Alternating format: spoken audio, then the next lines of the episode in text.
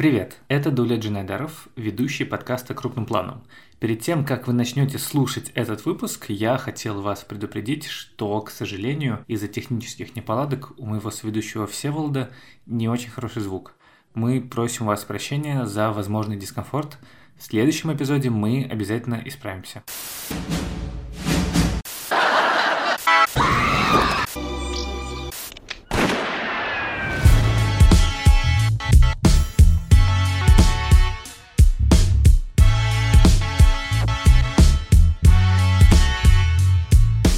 Всем привет! Это подкаст Кинопоиска крупным планом. Меня зовут Дуля Джинайдаров, я редактор видео и подкастов Кинопоиска. А я Всеволод Коршунов, киновед и куратор курса «Практическая кинокритика» Московской школы кино. В нашем подкасте мы обсуждаем новинки проката, цифрового и кинотеатрального, иногда вспоминаем классические фильмы и советуем, что стоит посмотреть.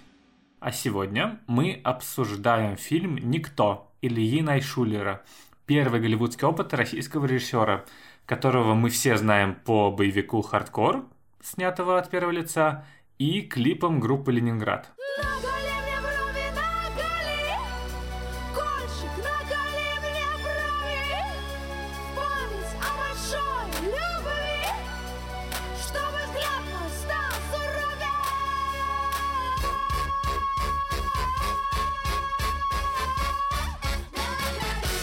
Никто — это понятный следующий шаг для Ильи Найшулера. Это тоже боевик про обычного мужчину. Его играет Боб Оденкерк, звезда во все тяжкие и лучше звоните Солу. Собственно, он там играет адвоката.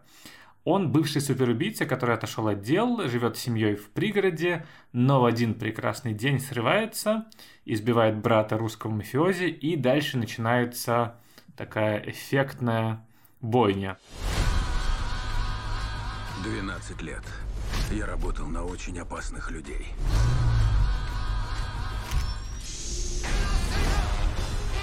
Таких, как я, называли аудиторами. И если ты видел меня у своей двери, жить тебе оставалось недолго. Но я все бросил ради семьи.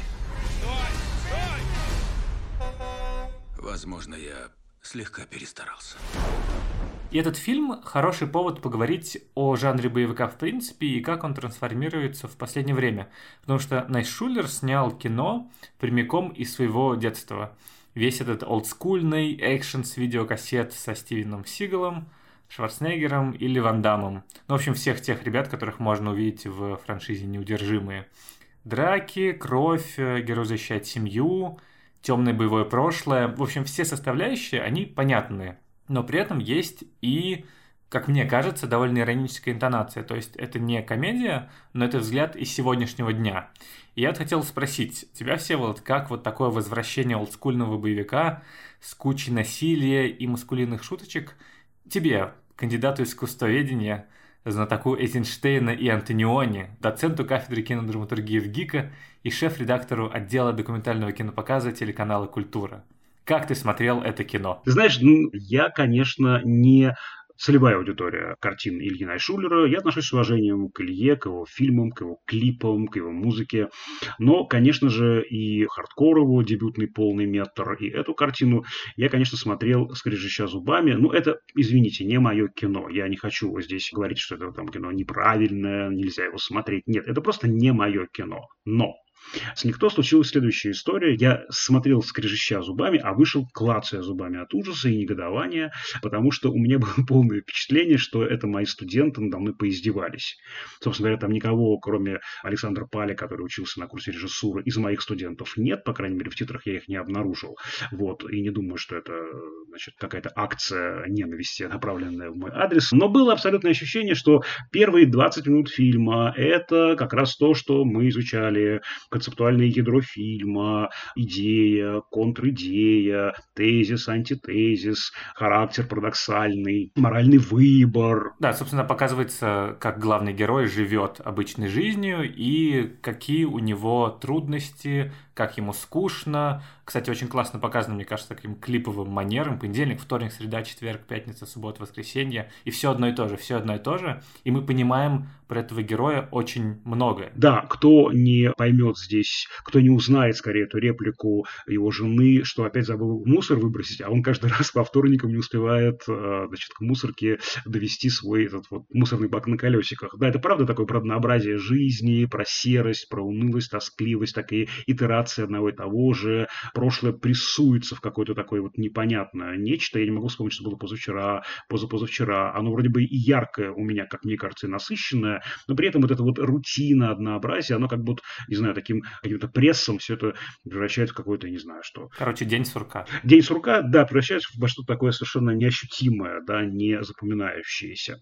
Вот, да, и сначала, да, у нас прям про эмпатию. Персонаж, как мы выясняем чуть, правда, позже, он, значит, не стреляет и не вырубает девушку, которая врывается со своим парнем э, к нему в дом ночью, потому что он замечает, что у нее оружие разряжено, что она на самом-то деле безоружна. Это муляж фактически. А затем, когда он таки приходит к ним, потому что они, как он считает, украли очень дорогой для его дочери браслет, и он хочет как раз уже теперь их вырубить и как раз насытиться этой местью, возмездием, он вдруг обнаруживает в соседней комнате их ребенка, который лежит с аппаратом для дыхания, и он понимает, что черт, черт, черт, он как бы вот э, ругает себя, там чуть ли не бьет стену, потому что он понимает, что у них были свои причины какие-то для того, чтобы вломиться в их дом. И здесь много про эмпатию, много про сочувствие, и мы видим, что наш персонаж не может с этой агрессией справиться. Там есть очень похожая на Джокер, какая-то симметричная Джокеру сцена аутоагрессии. Там вот в Джокере он пинает мусорные баки, а здесь наш герой буквально бьет по стене, и мы видим, да, эти просто израненные костяшки. Это такая аутоагрессия, агрессия, направленная на самого себя. В нем так много ярости, так много этой энергии темной, ее нужно срочно выплескивать, и она уже просто выходит направленная на него самого, а это, конечно, просто самоубийственно. И все как раз вот то, что я люблю, то, что мне интересно, то, что так психологично и эмоционально. И тут наш персонаж входит в автобус, и появляется Александр Паль. Появляется мой любимый Александр Паль, и начинается дальше, почти без всяких перерывов на какие-то диалоги, на какие-то сцены, связанные с, опять же, подключением к кому-то. Просто такая, по сути, бесконечная на час 10, час 15 кровавая баня да, один бой, один шоу-стоппер, как это называется, да, переходит в другой шоу-стоппер. Иногда даже Найшулер отделяет их музыкальным звукорядом и делает такие клипы, вот такие бесконечные клипы из кровавой бани. Но самое-то главное, что меня возмутило, последней каплей стало то, что фактически это вторая и основная часть фильма, это кровавая баня, она по сути, обесценивает, она как бы растаптывает первую часть. Да, персонажа, который был связан с эмоциональным интеллектом, с эмпатией, с тем, чтобы нужно поставить себя на место другого. Ему невыразимо скучно. Это тоскливая, унылая, серая жизнь. А после того, как он устроил эту кровавую баню, как он насытился этой кровью, ведь мы понимаем прекрасно, что он не защищает девушку в автобусе от этой банды, а он как раз хочет удаль Бладецкую показать, ведь он, помните, даже просит, молит водителя автобуса так безмолвно откроет двери, откроет для них двери. Он хочет, чтобы они вошли, чтобы они стали задирать пассажиров. Чтобы отведали силушки богатырской. Да, легитимный повод для этой, да, своей агрессии, действительно, для выплеска этой агрессии. Так вот после этого у него просыпается аппетит в жизни, он по-другому реагирует на то, что происходит в семье, он готовит ему лазанью, он предлагает поехать в Италию, они давно никуда не ездили. Вот. И получается, что агрессия – это хорошо. Я сейчас очень огрубляю, все-таки фильм не совсем про это. Агрессия – это хорошо, а эмпатия – это плохо. Вы со своей этой так называемой новой этикой, со своей этой зумерской хрупкостью отвалите. Пришли мы, потные, токсичные мужики из 80-х, э, вот, и сейчас э, зададим вам всем жару. И недаром здесь появляется Кристофер Ллойд, недаром здесь э, много отсылок к боевикам 80-х. По сути, перед нами история а-ля Хищник, а-ля Терминатор, и если в Джокере там, в общем, тоже есть этот всплеск насилия, всплеск агрессии, но он, во-первых, не так буквально подан, мы до конца не понимаем, что там в реальности произошло, а что таки померещилось Артуру Флеку, и, собственно, тот Филлипс не совсем, скажем, мягко солидаризируется с этим всем.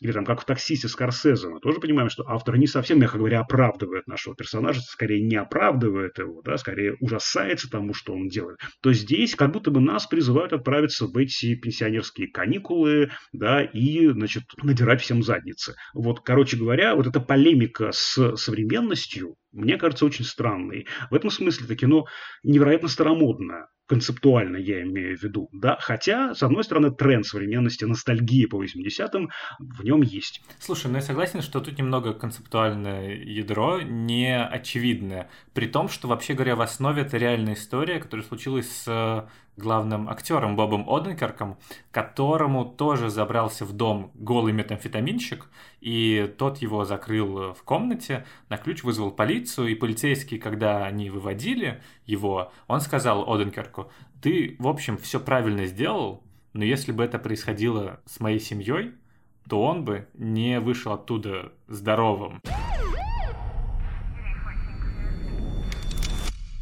Значит, они забрали 20 баксов и старые часы?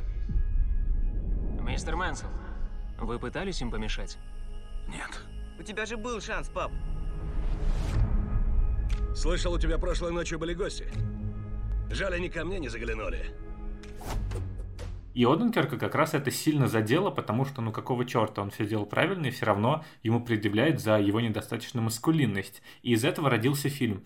И интересно, что в итоге-то все повернулось в другую сторону, как бы более неоднозначно, я согласен. Собственно, Найшулер же говорил в интервью, что ему было интересно сделать историю про наркомана, про человека, который скучает по насилию, по какой-то суперинтересной и опасной жизни и про то, что не просто из этого выбраться. Другой вопрос, что в итоге как бы режиссерское решение фильма, оно немного в противофазе с тем, как я уверен, Илья Найшулер, в принципе, думает про жизнь, и как Оденкерк думает про жизнь, потому что вот это вот желание сделать фильм, каких сегодня не делают, все-таки или каких сегодня мало, или какие переходят в сериалы, оно вылилось в любование насилием. Все-таки это законы жанра, наверное, то есть очень сложно сделать относительно комфортное развлечение, удовольствие из боевика, в котором ты обязан воспринимать врагов как безликую биомассу. Шварценеггеров команда просто убивает какими-то пачками людей. Помнишь, я обещал тебя убить самым последним? Точно, ты обещал. Я соврал. И очень сложно это как-то совместить с э, чем-то, ну, как бы, человеческим. Вот у меня к тебе вопрос. Я был невероятно удивлен, меня это прямо обескуражило. Ведь действительно в боевиках это такая действительно ну, вот важная конвенция жанра. Мы, как правило, крупным планом показываем наших и общим или даже дальним не наших, для того, чтобы зритель не увидел крупно лица, не подключился к ним, не начал себя там как-то с ними соотносить, не включал эмпатию. И вдруг после того, как эта бойня случилась, как все враги оказались повержены. Мы видим крупного персонажа Серебрякова. Длинный кадр вот это вот. Да, а дальше его бойцы мертвые валяются, да, молодые, симпатичные ребята. Я думал, боже мой, вот как же из этого сейчас можно вот так классно вырулить на эту как раз амбивалентность поведения нашего персонажа, но этого не происходит. Я вот думаю, это, э, ну, э, ведь, ну сделано зачем-то, это сделано специально, это же не может быть ошибкой. Да, но это специально, ну, понятное дело, что нужен какой-то злодей объемный, чтобы наш герой выглядел круче. Ну, то есть нам Серебрякова показывают так долго, и в это проходка, этот танец под бухгалтера. А.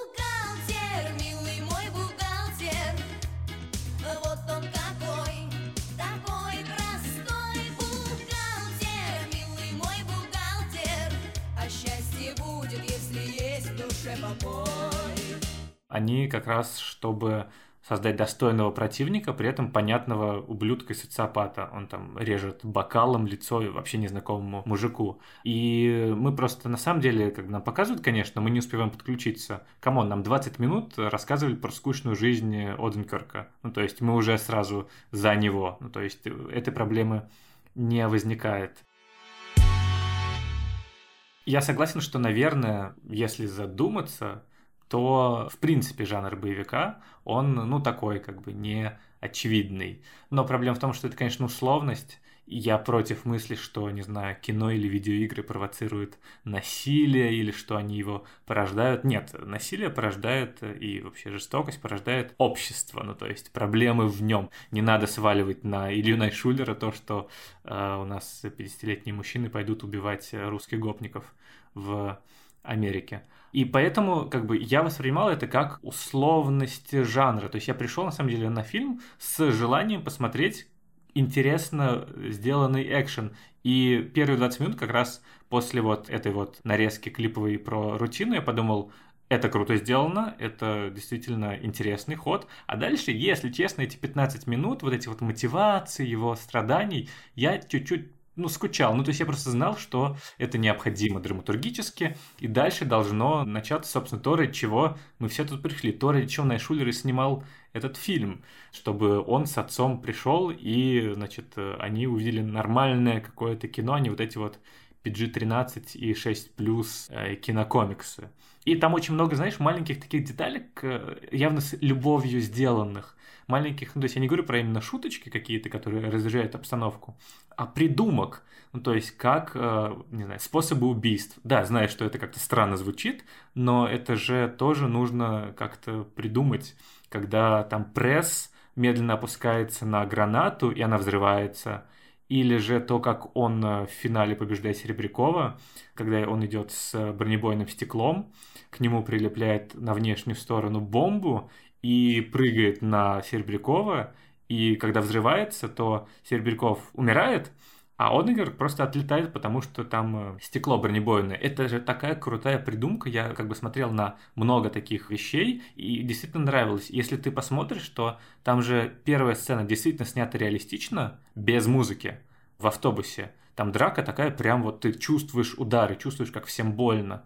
То ближе к финалу там все больше музыки, все больше слоумо. Вот это все превращается в довольно мультяшное насилие, его не воспринимаешь всерьез. Поэтому я согласен, что, наверное, тут где-то потерялась по пути эмпатия, но я не согласен, что это как бы прям плохо. То, что это плохо, я не говорю. Во-первых, конечно же, здесь много иронии, и совершенно очевидно, что фильм не является призывом к насилию, это нужно отдельно проговорить, потому что я всегда как раз являюсь амбассадором насилия в кино, защищаю как раз фильм от этих обвинений, которые очень любят педагоги, чиновники, почему тут очень любят эти обвинения, потому что вот мы, э, да, у нас есть зеркальные нейроны, мы такие обезьянки, посмотрели, как там убивают, грабят, насилуют, и пошли убивать, грабят, насилуют на улице. Нет, все сложнее. И как раз я говорю о том, что, как правило, мы на этих фильмах выгуливаем своего внутреннего монстра. Вот здесь же очень важная проблема, вот в этих первых 20 минутах заявлено, да, что эта агрессия рвется из нашего протагониста, и он не может найти легитимный способ ее выплеснуть. А выплескивать ее надо. У нас много агрессии. Мы живем в мире, в котором вот, ну, много раздражения, много факторов, которые связаны с несвободой, с э, какими-то... Сложный мир, сложно. Сложно жить. Сложно жить в нашем мире, действительно. Агрессии много, ну правда. Да, вот я сейчас вот, мы это обычно вырезаем, да, я вот накричу на Даулета, да, во время записи подкаста. Да, понятно, что у тебя, значит, И есть... сразу легче, да? Мне-то да, а тебе нужно дальше эту агрессию куда-то или передать, А я ору на кота. ну да, вот это очень плохо. Это неправильно орать на кота. Нужно, и мне тоже нужно найти легитимный способ. Там, не знаю, побить боксерскую грушу, пойти на пробежку, вымыть пол в квартире, я не знаю, что сделать. Это же легитимные способы выплеска агрессии. Он найти такой легитимный способ не может. И это очень важная тема, невероятная важная тема для сегодняшнего человека, это правда. Но Обычно, когда нас подключают к такой ситуации, кинематографисты подключают нас, зрителей, они ближе к концу второго акта истории, три четверти истории, начинают все более и более активно отключать нас от этого протагониста или антагониста, потому что мы же тоже очень любим себя с такими обаятельными злодеями, антагонистами э, соединять. В общем, от персонажа, который является агрессором. Да, от агрессора нас отключают. Агрессор начинает делать что-то не то. Он начинает переходить за некую грань, и нас возвращают на эту социально одобряемую территорию. Это очень тонкая, важная психологическая работа, которую э, ну, вот нельзя не замечать.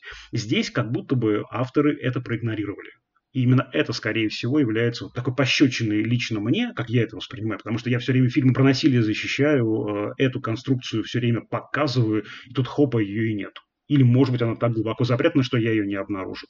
Вот, к счастью, в фильме все-таки много иронии, и это показывает нам, что это все, конечно же, не настоящее. Я с тобой согласен, что степень условности все более и более нарастает. Это правильное, очень тонкое, я считаю, наблюдение. Это так. Понятно, что все это не по-настоящему. Даже такая деталь, а сейчас будет такая шутка искусствоведческая, а даже такая деталь может вас примирить с этим фильмом, что это все сказка. Нам показывают картину «Спальня в Арле» Ван Гога, которую прихватил герой с собой. Кстати, знаешь, почему он ее прихватил? Почему он ее прихватил? Ну, Найшулер отвечал, что вот, значит, Серебряков, главный злодей, лишил главного героя дома, а тот его лишает как бы тоже спальни, ну, дома, по сути. М-м. Ну да, конечно, образ дома, образ такого интимного пространства, я понимаю, да.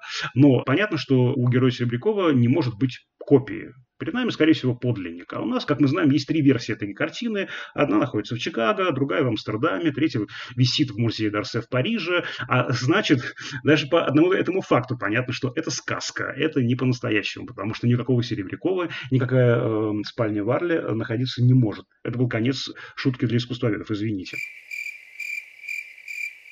Короче, условность, мера условности. Понятно, это уже просто троллинговый ход с котиком. Сначала котика кормят, и я прям вздрогнул. Не спасите котика, а накормите котика. А потом таки все-таки и спасите. Это такой троллинг, это все помогает понять меру условности, но я хочу вернуться, да, вот к тому, что все-таки вот этого отключение меня как зрителя от агрессора не происходит. И второй очень важный момент. Все-таки в боевике, в любом экшн-фильме есть, помимо этой вот линии, связанной с шоу-стопперами, драками, погонями, мордобоем, этой потной маскулинностью, э, есть еще и то, что вот мои, допустим, коллеги, учителя в Южно-Калифорнийском университете э, называли романтической линией. Она не обязательно про любовь. Это линия про, может быть, дружбу, про отношения отца и сына. Ну, в общем, отношенческая линия, психологическая линия, да.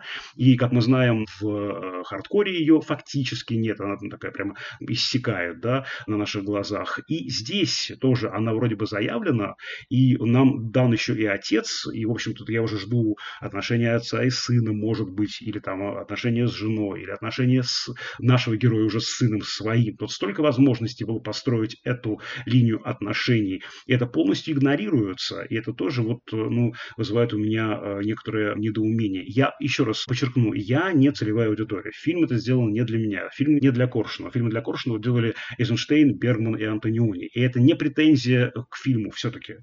И, тем не менее, даже если мы говорим про жанровые конвенции и про саму эту меру условности, здесь есть, мне кажется, то, что можно было бы докрутить. Я не хочу кидать камни в фильм, не хочу обесценивать фильм, но, тем не менее, есть то, что можно было бы докрутить, то, чего лично мне, как зрителю и исследователю, не хватило в этом фильме. Слушай, ну я понимаю, что это не революция в жанре, не его переосмысление, но в ситуации современного кино, кажется, даже возвращение к какой-то ушедшей натуре, чему-то ностальгическому, оно воспринимается как прорыв, ответ на реальный запрос аудитории. То есть вот выстрелил Джон Уик, который совместил жанр боевика с такой изысканной хореографией движений камеры, и все такие «Вау, ничего себе». Ну или какое-то время назад Лиам Нисон после «Заложницы» превратился из интеллигентного профессора и спасителя евреев в супергероя с особыми навыками.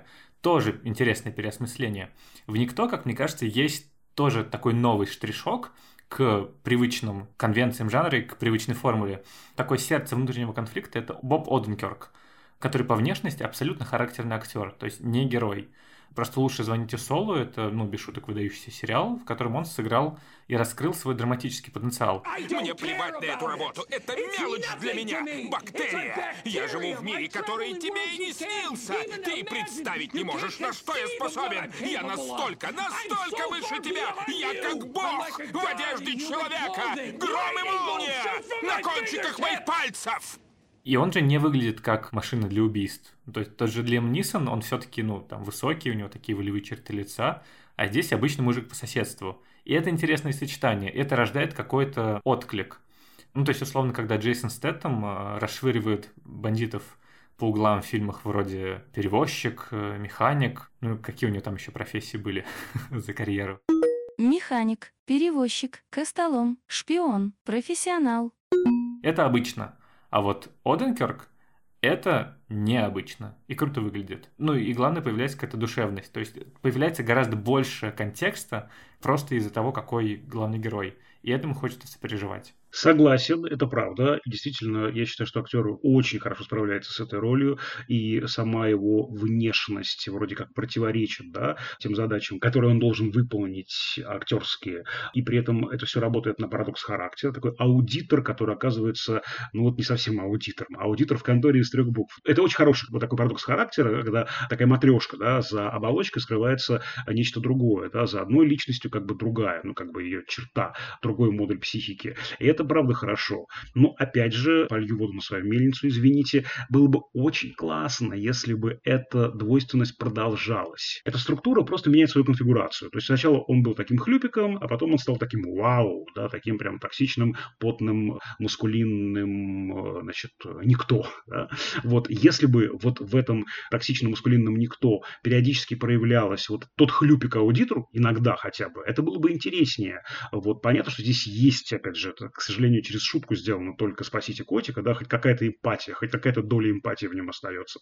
Ну вот, короче говоря, вот мне кажется, что вот с этой очень здорово найденной парадоксальностью, этим очень здорово найденным противоречием героя еще можно было поработать. А вот как будто бы потенциал его не использован до конца. Ну, короче, тебе обидно, что тут есть какие-то упущенные возможности, и что можно было бы сделать это чуть радикальнее. Чуть психологичнее, не обязательно радикальнее, чуть психологичнее, чуть глубже. Ну, слушай, нужно же судить произведение по тем законам, которые в него заложили авторы, и явно это не нужно было, это не было задачей ни для кого из авторов. Ну, то есть я понимаю про вот эту вот дилемму очеловечивания, не знаю, врагов, например.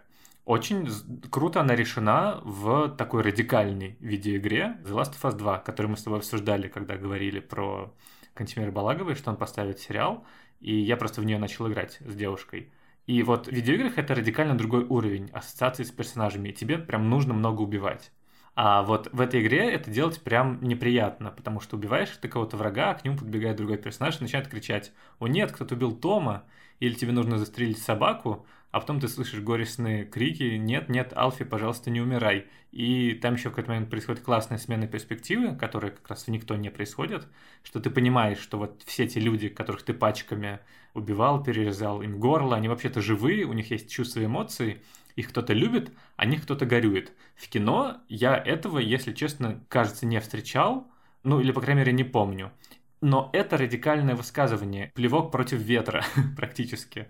Это некомфортное переживание. И очень крутое переживание, вот то, что ты описываешь, это очень крутой как бы, момент, связанный как раз именно с эмпатией, с этим эмоциональным интеллектом. Это очень круто. Это правда интересно. Но дело в том, что просто как бы не было таких амбиций у авторов. Они хотели сделать классный олдскульный боевик, они его сделали. Он крутой. Ну, то есть... Хорошо, без первых 20 минут. Если бы здесь не было первых 20 минут и этой игры в драму, наверное, было бы более честно по отношению к зрителю. Может быть, в этом есть некая классная игра. И я прекрасно понимаю, что, наверное, имелось в виду, что такие чуваки пришли, ну что, это фильм Шулера, да ладно, а где же Мочилова, ой, ой, ой, а что ж такое? И как только они уже как бы раздражены и думают, не пойти ли вообще попить э, колы в баре, тут и начинается сцена в автобусе. Прекрасно понимаю, но тут также еще есть элемент и вот этой рассогласованности и обмана ожиданий. Вот, с одной стороны, игры со зрителем, с другой стороны, то есть игры со зрителем благодарным и игры со зрителем злобным, вот как я, потому что, мне кажется, со мной немножко переиграли. Ну, кстати, Найшулер сам говорил, что сцена, которой он гордится больше всего, это не какая-то экшен, потому что для него это, в общем и целом, ну, обычное дело,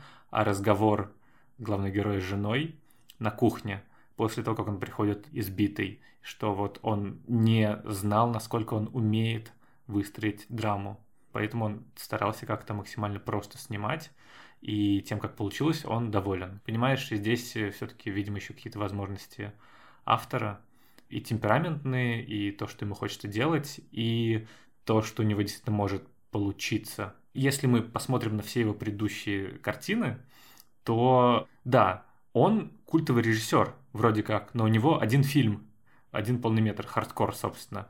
И хотя его одного из немногих отечественных авторов реально любят и уважают, и у него огромный кредит доверия, он же такой формалист, по сути. Ему интереснее как, а не что. Ну, то есть сделать боевик полнометражный полностью от первого лица. Сделал, круто выглядит, очень. Мне прямо понравилось. Или же снять клип «Кольщик», полностью в обратной перемотке. И так, чтобы это было понятно, стильно и круто. Но именно про драматические вещи ему, наверное, и неинтересно, и, может быть, просто мало опыта. Как ты относишься к этому довольно эклектичному, как мне кажется, саундтреку? Тут у нас есть и первый концерт Чайковского, и Луи Армстронг, и, значит, этот прекрасный мир. И мне даже показалось, есть какая-то электроника в духе Вангелиса, похожая на саундтрек к «Бегущему по лезвию». Как вот ты, как э, зритель более вовлеченный в такое кино, отнесся к такой эклектике, такой эклектичной игре? В музыкальном ряде. Ну, слушай, тут очевидным образом музыка играет как внутренний монолог героя, который добавляет чуть-чуть больше информации к сцене, к персонажу, потому что тут важное значение имеет, э, что поют музыканты, потому что когда, соответственно, идут гопники в автобус, то там как раз эта музыка, она про то, что ну давайте, давайте, я вот тот самый парень, который сейчас всем надерет зад и так далее. И такая, в общем, спокойная, пятидесятническая, джазовая какая-то звуковая дорожка, она хорошо играет на контрасте с как бы насилием. I've gotta be me. I've gotta be me. What else can I be Это стильный прием, это то, что называется аудиовизуальный контрапункт. Когда у нас интереснее выглядит сцена, не когда мы, значит, под сцену драки ставим какое-то бодрое техно, а что-то такое спокойное и сразу как-то чуть-чуть оживает на контрасте. Поэтому я, в общем и целом, как бы приветствую там и музыку. Она, мне кажется, подходит главному герою и тому, как он видит мир, и тому, с каким спокойствием и радостью, и эффектом узнавания он обратно входит в этот мир насилия. То, что вот мы сразу видим, ему комфортно.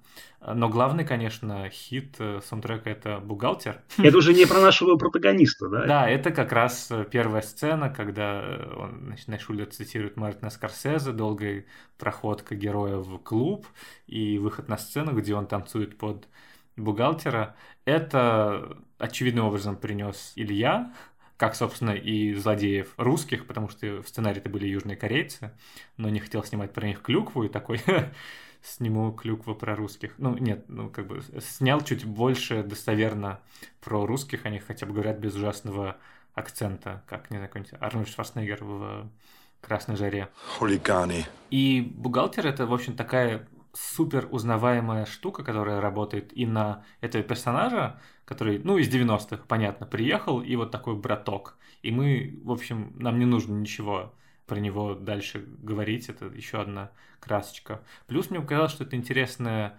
решение, потому что бухгалтер, э, как бы мы в это время представляем Серебрякова, но вообще говоря, бухгалтером работает главный герой. И это интересная отсылочка. Не знаю, правда, э, планировал ли ее Найшулер или просто очень любит Алену Апину.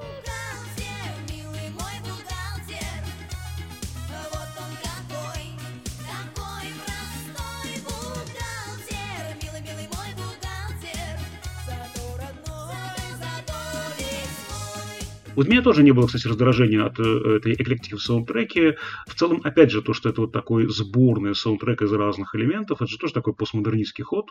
Вот. И, в общем, наверное, я, видимо, ждал и, может быть, жду, что Илья рано или поздно от постмодернизма, как и современная культура, придет к метамодернизму, вот к этому соединению и иронии, и вот этому вчувствованию, да, эмпатическому. А фильм, конечно же, абсолютно находится в постмодернистской парадигме, и в этом смысле ты прав. Надо судить по этой парадигме, а в этом смысле, да, здесь все более-менее в порядке. Да, здесь как раз эта вот эклектичность является ключом к этому постмодернистскому миру, так он устроен. Ну вот, хорошо. Видишь, ты пришел в этот подкаст с чувством раздражения, с чувством злости, с чувством агрессии, который нужно выплеснуть, а в финале ты как-то примирился с собой и этим миром.